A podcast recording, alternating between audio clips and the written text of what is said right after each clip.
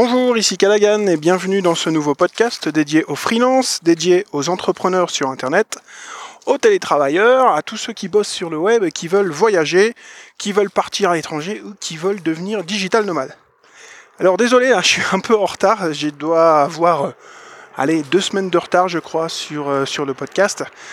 Et euh, j'étais pas mal en voyage, là j'étais entre le DFE, donc entre Mexico, entre Guadalajara, qui est la seconde ville du pays.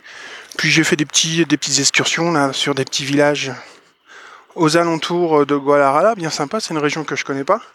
Et bah du coup je suis à la bourre. Là j'enregistre le podcast euh, à Chapultepec. Chapultepec c'est euh, le grand parc, enfin c'est un bois avec un château et tout, c'est un truc énorme.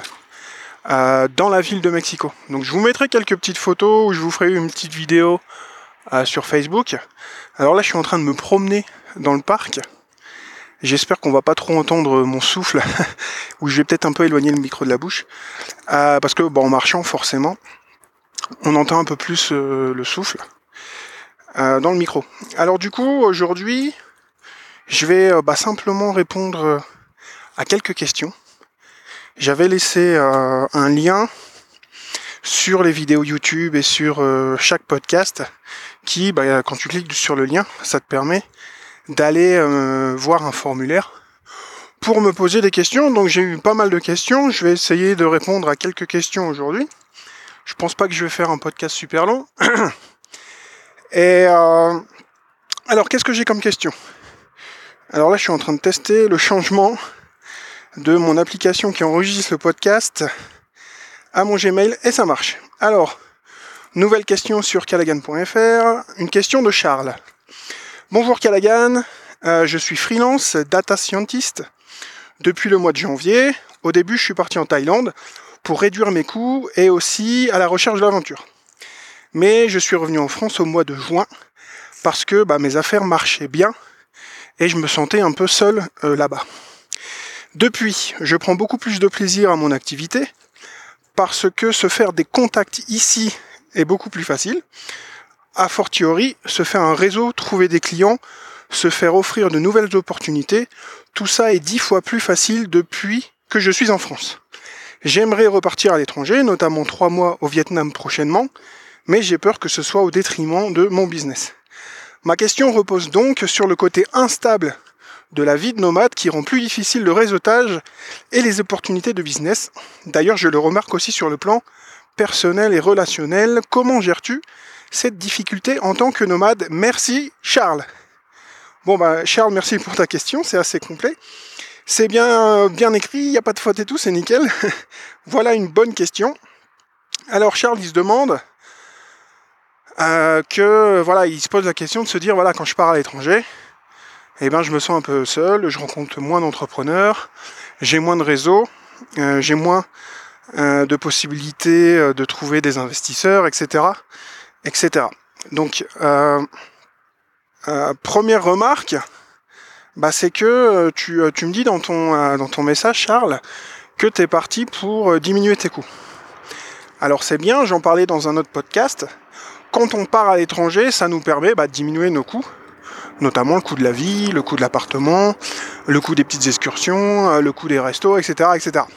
Forcément, en Thaïlande, ça va, ça coûte moins cher que de vivre. je sais pas si tu vas à Paris, mais euh, même euh, dans n'importe quelle ville de France, ça coûte moins cher de vivre en Thaïlande en général. Quoi. Et du coup, déjà ça, c'est bien. C'est bien de partir à l'étranger pour diminuer ses coûts, mais il faut pas que ça soit un objectif en soi.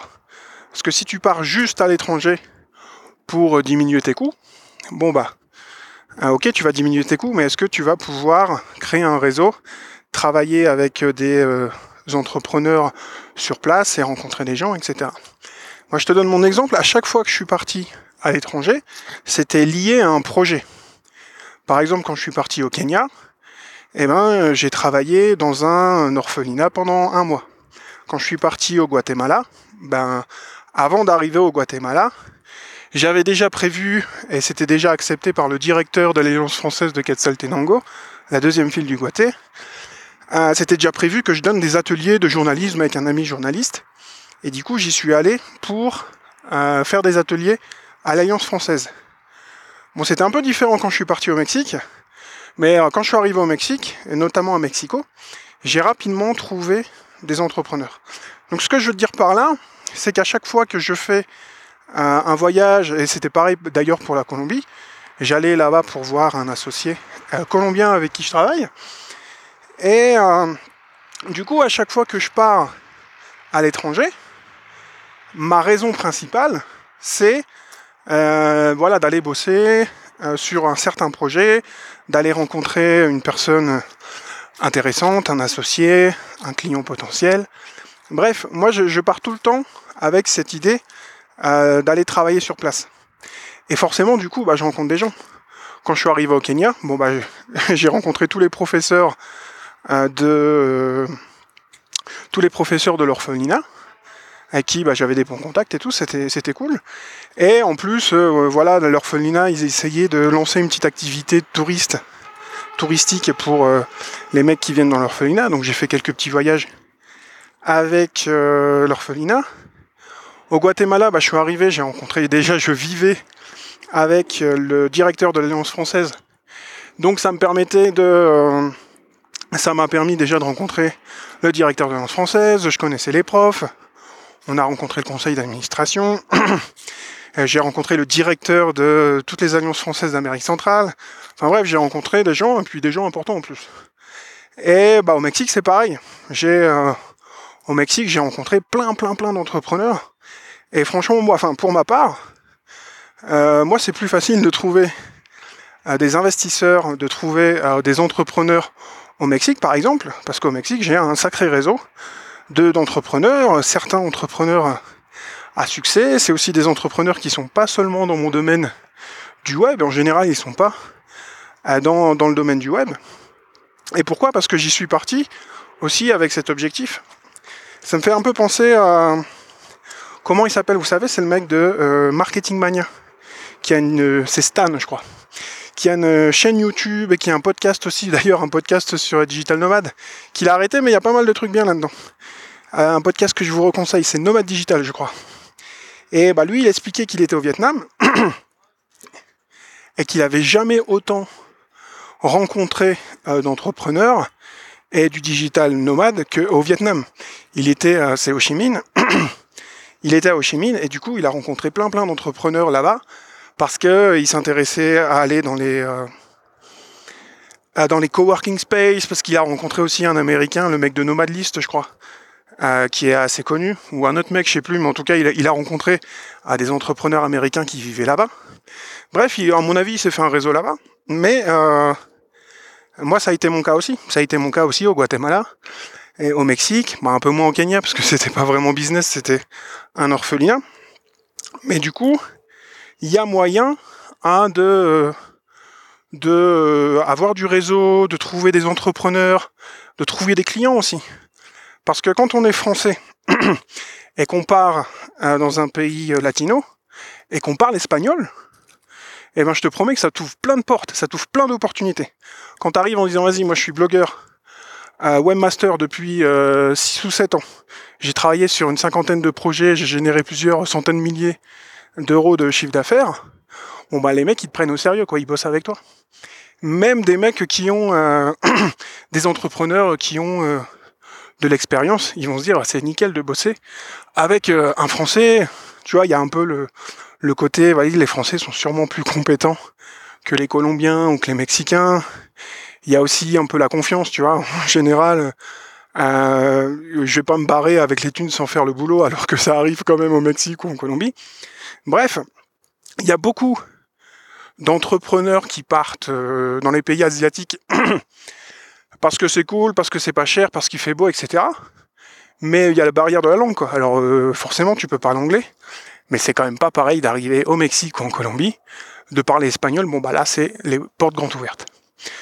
Donc voilà, j'espère que j'ai un peu euh, répondu à ta question.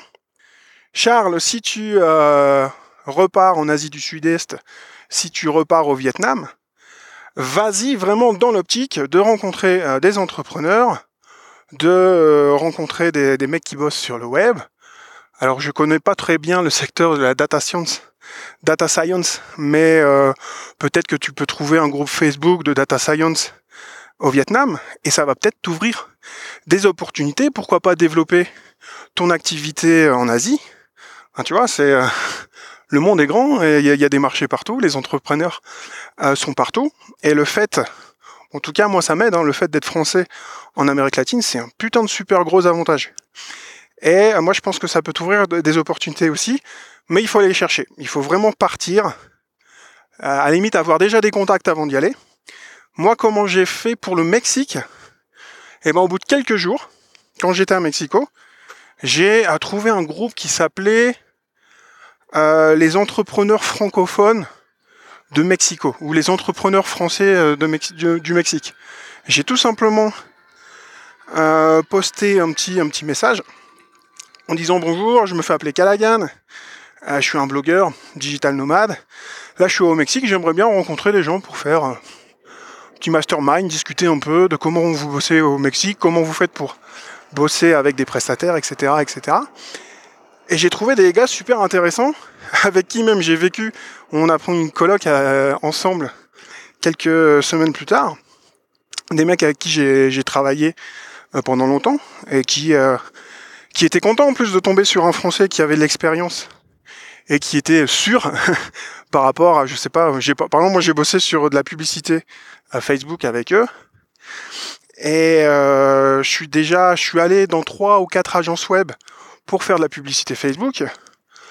Euh, moi, je commençais, hein, tu vois, j'ai passé deux jours sur le Power Editor à voir comment ça fonctionne, euh, faire des tests, etc. Les mecs dans les agences, ils savaient pas ce que c'était que, que le Power Editor, ils utilisaient juste le gestionnaire normal de publicité. Donc du coup, ce, comment dire, cette compétence un peu européenne, et eh ben moi ça m'a servi au Mexique et j'espère que Charles, ça te servira euh, quand tu retourneras au Vietnam.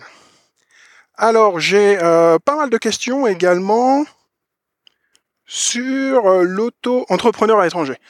Alors, j'ai pas listé les noms et je je vais pas prendre les, les, questions sur Gmail parce que j'en ai eu plein, plein, plein. C'est une question qu'on me pose souvent, c'est que j'ai un article qui est très bien placé, qui doit être premier ou deuxième sur auto-entrepreneur à l'étranger où j'explique que oui, c'est possible d'être entrepreneur à l'étranger et il y a juste quelques conditions. Donc déjà, sur le site officiel, le site des services publics, je crois, euh, les conditions d'être auto-entrepreneur, il faut être citoyen de la zone européenne. Donc on peut même être, je sais pas moi, italien par exemple, à vivre en France et être auto-entrepreneur. Et euh, donc là, en tant que Français, bon voilà, si tu as la nationalité française, si tu es citoyen euh, français, bon bah n'importe quel citoyen français peut ouvrir une auto-entreprise. Ensuite, il y a la question de la résidence euh, fiscale bah, de la personne qui euh, du bah, de l'auto-entrepreneur. Où est-ce qu'il vit? Eh ben, C'est pas parce que moi j'ai une auto-entreprise en France que je suis forcément obligé de vivre en France. C'est comme voilà n'importe quel SARL, n'importe quel EURL. Tu peux avoir ton activité professionnelle en France et vivre en Belgique ou euh, vivre en Angleterre ou euh, vivre une partie de l'année euh, je sais pas moi en Guadeloupe, enfin en Guadeloupe c'est encore la France, mais au Mexique ou en Thaïlande. Il y a même des comment dire des expatriés, des non-résidents qui ne résident pas en France, qui sont déclarés comme résidents français, les résidents français de l'étranger, qui peuvent bah, créer leur auto-entreprise tout en vivant à l'étranger. Le seul truc qu'on a besoin, c'est d'avoir une adresse en France. Alors moi je vous le dis, hein, comme ça, la plupart des auto-entrepreneurs qui sont digital nomades et qui voyagent, ils ont leur euh, adresse euh, chez leurs parents ou euh, chez leurs frangins ou chez un bon ami. Et ben voilà, c'est juste une adresse où ils vont recevoir les courriers et bah ça va leur servir un peu de siège social. Alors c'est pas vraiment un siège social quand on est auto-entrepreneur, mais c'est ce que fait la plupart des gens. Et ça fonctionne bien, moi c'est ce que je fais. J'ai mon adresse chez, euh, chez mes parents euh, dans le nord de la France. Et euh, du coup j'ai mon adresse en France. Après, là où il y a un problème, là où il peut avoir un problème quand on est auto-entrepreneur et qu'on passe une partie de la vie à l'étranger, eh ben c'est dans le pays d'accueil. Si on est expatrié ou si on est résident dans un pays, je ne sais pas si on est résident en Colombie par exemple, qu'on vit toute l'année en Colombie ou une partie de l'année en Colombie, qu'on a une activité professionnelle et qu'on paye nos impôts en France, bon bah forcément la Colombie elle peut nous dire Euh, salut toi, tu es en train de, bosser, euh, tu vis ici, tu bosses pour une entreprise française, tu payes tes impôts en France, bah nous on voudrait que tu payes tes impôts en Colombie. Donc là ça devient compliqué. Là il faut voir un peu les, euh, on appelle ça, les conventions internationales euh, bilatérales entre la France et la Colombie par exemple, ou entre la France et les États-Unis, où il y a beaucoup de questions sur le Canada, beaucoup de Français qui partent au Canada, qui vivent là-bas, qui ont une auto-entreprise et qui se demandent comment faire pour continuer à gérer leur auto-entreprise, parce que bah, forcément, il y a un jour, le Canada, le, fisc du Canada, il va te dire, bon bah écoute, tu vis au Canada, il faut que tu bouges ton entreprise au Canada, ou bah tu continues avec ton auto-entreprise en France, mais que tu payes à tes impôts au Canada. Donc ça, c'est quand on devient vraiment résident ou quand on, quand on s'expatrie. Mais sinon, dans la majorité des pays, quand on est en mode visa touristique, Bon voilà, alors c'est tant qu'on n'embauche pas de, par exemple, en Thaïlande, il y a déjà eu des histoires, c'est des mecs qui avaient une entreprise en France et euh, qui embauchaient une dizaine ou une quinzaine de stagiaires thaïlandais pour faire, je sais pas, du SEO par exemple. Et bah du coup, ils ont eu des problèmes parce que euh, ils n'avaient pas déclaré leur entreprise en Thaïlande alors qu'ils bossaient avec des Thaïlandais, avec des clients euh, thaïlandais également. Et bon, voilà, là, ça peut devenir un problème. Mais quand on est auto-entrepreneur ou quand on est en EURL, et bah voilà qu'on voyage de temps en temps et qu'on bosse depuis l'étranger, tant qu'on n'a pas de locaux dans le pays, tant qu'on bosse pas avec des clients dans le pays, tant qu'on n'a pas de comment dire de salariés euh, dans le pays, bon voilà, ils vont pas t'embêter au Mexique. Avant, ils te mettaient une petite amende. Maintenant, aujourd'hui, ils ont même quitté l'amende et ils s'en foutent quoi. Le jour où euh, où euh, tu te fais euh, tu te fais choper en train de travailler sur une activité, enfin je sais pas, l'aéroport ils disent qu'est-ce que tu fais euh, au Mexique, bon bah je travaille sur je bosse en ligne et j'ai mon entreprise en France. Bon voilà, t'es réglo quoi. Donc ça c'est un truc à savoir, ça dépend des pays aussi. Genre au Mexique ça va être plus tranquille. au Cambodge ça va être plus tranquille. Par contre c'est vrai qu'aux États-Unis, si tu commences à vivre aux États-Unis et avoir ton entreprise en France, bon bah il faut essayer de penser à rapatrier ton entreprise euh, dans ton pays d'accueil. Et ce qu'il faut savoir aussi, c'est que euh, bah, il y a quand même plein de pays d'accueil où si, euh, si tu es résident dans ce pays, eh ben ça vaut le coup quand même de monter ton entreprise. Du genre au Mexique, c'est super intéressant de montrer une entreprise de comme l'auto-entrepreneur, mais version mexicaine, c'est super intéressant. Je publierai une vidéo là-dessus parce que c'est vraiment un système intéressant du point de vue fiscal, c'est un système qui est juste. C'est un système euh, où les taxes sont progressives. C'est un système où on peut aller jusque 2 millions de pesos de chiffre d'affaires, donc ça va être un peu quasiment 100 euh, 000 euros de chiffre d'affaires. Bref, je ferai une petite vidéo là-dessus parce que c'est intéressant. Mais bon, là, moi, je suis toujours euh, en France parce qu'au final, je suis pas devenu résident au Mexique parce qu'il faudrait que j'y reste 6 mois de l'année et voilà, j'ai peut-être pas forcément, en tout cas pour l'instant, envie euh, de rester euh, six mois de l'année. Donc voilà, toutes ces questions sur l'auto-entrepreneur, je mettrai un lien parce que j'ai écrit un article là-dessus, euh, où vous tapez auto-entrepreneur à l'étranger, et vous me trouvez sur Google, je dois être premier ou deuxième. Mais voilà, sachez que c'est possible. Alors il y a des cas à part, il y a des cas un peu spéciaux, mais si vous êtes à l'étranger en tant que touriste et de passage, normalement, il n'y a pas de problème. je vais répondre aussi. Bah tiens, je vais répondre. Je vais regarder dans Gmail là. Je vais répondre à la question de Chantal. Tiens, c'est la dernière question. Euh, ta, ta, ta. Oh là, je viens juste de te découvrir. Je cherche des informations sur les néobanques. Quelles sont les plus intéressantes? N26, Revolut, Sésame. Merci d'avance, euh, Chantal. Alors, euh, bah, si vous me suivez un peu, si vous suivez euh, mon blog, vous savez que moi j'ai un montage qui marche depuis longtemps. J'ai un compte courant chez Boursorama avec compte pro, compte perso. C'est sur la même interface. C'est gratuit. J'ai deux cartes Gold associées, donc c'est euh, pratique. Et bon, en plus d'être un compte courant, tu as aussi, euh, voilà, si tu veux une assurance vie, si tu veux un livret, euh, si tu veux des actions, etc. Boursorama, c'est une banque, voilà, c'est pas qu'une banque en ligne, c'est une banque complète. Ensuite, moi j'utilise le compte Nickel. Pourquoi j'utilise le compte nickel? Parce que le compte nickel, il te permet quand tu fais un retrait de ne payer que 1 euro. Ou 2 euros, je sais plus. C'est 1 euro par retrait et 2 euros par opération de carte bancaire, je crois. Et moi, je ne fais que des retraits. C'est-à-dire que je n'utilise jamais ma carte bancaire, à part pour acheter des billets d'avion, pour acheter sur Amazon. Moi, j'aime bien euh, avoir du cash, j'aime bien toucher l'argent que je gagne, j'aime bien voilà me sortir euh, l'équivalent de 200 euros par exemple, en me disant ça c'est pour ma semaine ou un peu plus, ça dépend, ça dépend des mois. Et voilà, moi j'aime bien euh, utiliser le cash. Et j'aime pas tout le temps aller dans les endroits payer avec la carte et tout. Moi, j'aime bien avoir mon portefeuille avec mes billets dedans. Euh, c'est mon truc. Et euh, bah, d'ailleurs, c'est aussi un bon conseil en, en finance personnelle de, euh, de, travailler avec du cash. Bon, moi, je fais ça depuis des années. Et du coup, pour moi, le compte nickel, c'est le plus intéressant. Parce que quand je retire du genre l'équivalent de 600 euros, par exemple, bon, bah, si je paye 1 euro sur 600 euros, ça fait une commission de combien? Ça fait pas cher ça 1 euro sur 600 euros, je sais pas, ça fait combien? Ça doit faire 0,15% euh, je crois. Alors que sur Boursorama, dans un pays étranger, ça doit être 2%. Fortuneo, ça doit être 2%. ING Direct, enfin tous les banques un peu en ligne comme ça, c'est un peu le même prix. Ensuite, il y a des solutions comme, alors les deux plus connus c'est N26 et Revolut. Alors Sésame, je connais pas. Sésame, je crois que Sésame c'est un peu comme le compte nickel, mais franchement je connais pas Sésame. Et par contre, N26 et Revolut, j'ai beaucoup d'amis, beaucoup de lecteurs, puis d'autres digital nomades que, avec qui on, discute de temps en temps dans, le groupe French Digital Nomade par exemple, le groupe Facebook, qui utilise N26. Alors sur N26, il y a la carte Black, qui je crois pour 70 euros, est-ce que c'est 70 euros par an?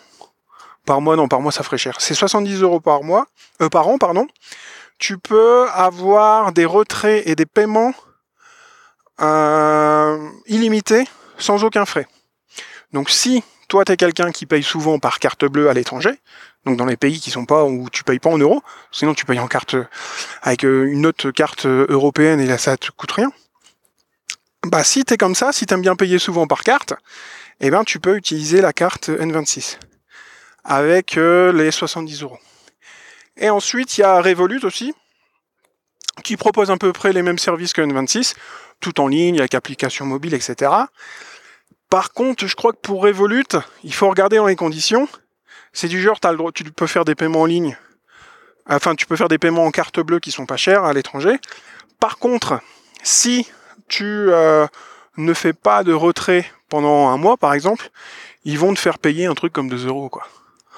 En gros, euh, Chantal, pour te répondre, bon, moi je t'ai donné euh, Bourseau contre nickel, moi c'est ce qui marche nickel pour moi, parce que euh, j'utilise que du cash. C'est bien aussi pour la compta, quoi. Que sinon, tu as 15 000 paiements euh, sur. tu te connectes à ton truc, à ton compte en ligne, et tu vois tous les paiements, voilà, tu peux te faire. tu, tu sais pas de où ça vient tous ces paiements-là, quoi. Alors que quand tu retires 400 euh, euros en cash, il y a marqué euh, banque euh, retrait 400 euros. Bon voilà, tu sais que tu as retiré autant quoi. Bref, moi, si tu payes tout le temps en cash, moi je te conseille Bourseau et Nickel. Si tu payes pas tout le temps en cash, bon bah ce qu'il faut faire, c'est en fonction de ton utilisation, du nombre de mois que tu pars à l'étranger, et bah, est-ce que tu payes en cash ou est-ce que tu payes par carte quand tu vas au Starbucks par exemple, et ben en fonction de ça, tu peux euh, regarder euh, les tarifs et les conditions et faire une différence entre N26 et Revolut. À mon avis, ça doit pas être grand chose. Tu as peut-être euh, allez, 15, 20, 15, 20, 30 euros de différence à l'année. Donc c'est comme tu veux, ou sinon tu testes un peu les deux. Tu testes un peu les deux, voir ce qui te plaît. Moi j'en ai testé plein de, de banques en ligne et plein de systèmes de paiement en ligne également. Et bon, en général, je teste et puis je vois ce qui me convient le mieux. Donc voilà, merci Chantal pour euh, ta réponse. Alors ça fait combien a 24 minutes? Bon allez, je termine le podcast là. Euh, je continuerai peut-être des, euh, des, nouvelles questions pour les prochains podcasts. J'ai pas encore défini les sujets, les thématiques des prochains podcasts. ce que je voudrais, c'est parler un peu plus business. C'est parler un peu plus chiffre d'affaires, trouver des clients. J'aimerais aussi un peu parler du Bitcoin parce que moi c'est un truc qui m'intéresse beaucoup. Là justement, si je suis à la Guadalajara, c'est parce que j'ai rencontré un entrepreneur qui, euh, avec qui on va faire des petites conférences sur le Bitcoin, un peu le modèle de la maison du Bitcoin à Paris, où il y a une maison de change, il y a un distributeur, il y a aussi des formations. Je crois que la formation ça va être 1200 euros pour une heure et demie ou deux heures. Enfin bref, ça vaut le coup. Et du coup, le mec que j'ai rencontré là, en plus, c'est un mec, c'est le fils d'une famille très connue, assez riche, à Guadalajara, avec les casinos, les hôpitaux, etc. Et lui, il a même des serveurs chez lui qui minent des crypto-monnaies, qui minent de l'Ethereum. Bref, c'est un mec super intéressant. Et puis j'ai un ami aussi qui vit là-bas, donc du coup, j'en ai à profiter pour, euh, pour aller squatter un peu chez lui. Et puis on bosse aussi sur d'autres projets ensemble. Bref, moi j'aime bien le, j'aime beaucoup la thématique du Bitcoin. Euh, je l'utilise de plus en plus dans mes activités. Et en France, c'est pas facile, tu vas te trouver des clients ou des prestataires qui acceptent le Bitcoin. Là, j'ai demandé, j'ai une graphiste qui travaille à Oaxaca au Mexique. Euh, je l'ai appelé il y a deux jours en disant c'est bon, je peux te payer en bitcoin. Elle fait oui, il n'y a pas de souci, tu me payes en bitcoin. Elle, elle a un compte sur Bitso qui est en gros une, plateforme d'échange, d'échange mexicaine où elle peut transférer directement sur son compte bancaire si elle veut. Et bref, tu vois, j'ai, pas besoin d'aller avec du cash dans un Oxo pour dire bonjour, je voudrais envoyer tant d'argent sur tel compte, etc. Bah non, tu vois, je, je me connecte avec mon ordi, je fais une opération à Bitcoin et euh, ça prend deux minutes et voilà, ça fait quoi. Bref, je parlerai de ça, de Bitcoin aussi. Puis voilà, je vais réfléchir un peu à des sujets un peu business, parce qu'on a beaucoup parlé de digital nomade. C'est sur les, euh, on est, on combien là C'est le septième podcast, je crois. Donc euh, il y avait beaucoup de sujets digital nomade. Là, je vais parler un peu plus de business. Donc merci euh, de votre attention. Je continue ma petite promenade à Chapultepec. Je vous mets des photos sur Facebook ou une petite vidéo. Et je vous dis à bientôt. Hasta luego.